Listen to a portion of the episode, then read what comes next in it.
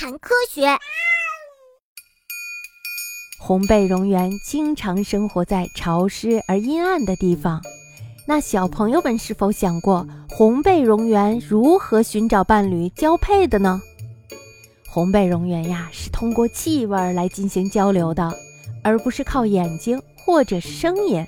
无论是雌性还是雄性，红背蝾螈都会在地上留下包括排泄物在内的气味标志。这样，它们就可以通过气味来辨别对方是雌性还是雄性。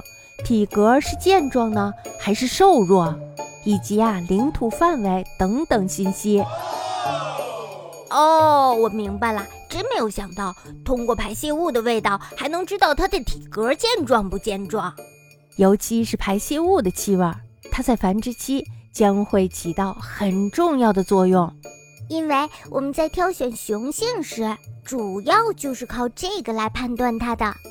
经常食用高营养物质的雄性红背蝾螈和其他雄性的排泄物是有明显的不同的，而雌性优先挑选的就是前者。嗯，对呀，如果它经常能吃到好吃的，那证明它很厉害。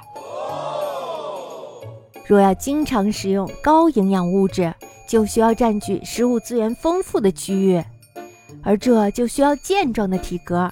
和青蛙一样，体格健壮的雄性红背蝾螈的后代，比其他的雄性的后代要更加的健壮。呀，谁不想找一个强壮的老公呢？这样子，宝宝将来会更棒。蝾螈会在水里产下很多的卵，然后就会弃之不顾，因此孵化的成功率是非常的低的。但是红背蝾螈却不同，它每次呀。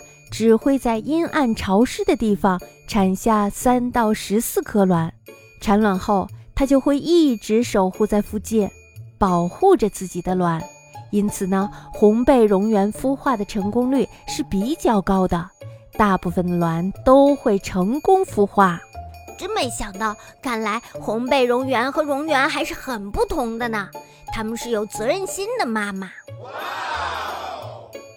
狩猎方法和青蛙类似，红背蝾螈主要以昆虫、蜘蛛、蜈蚣和蜗牛等小型动物为食。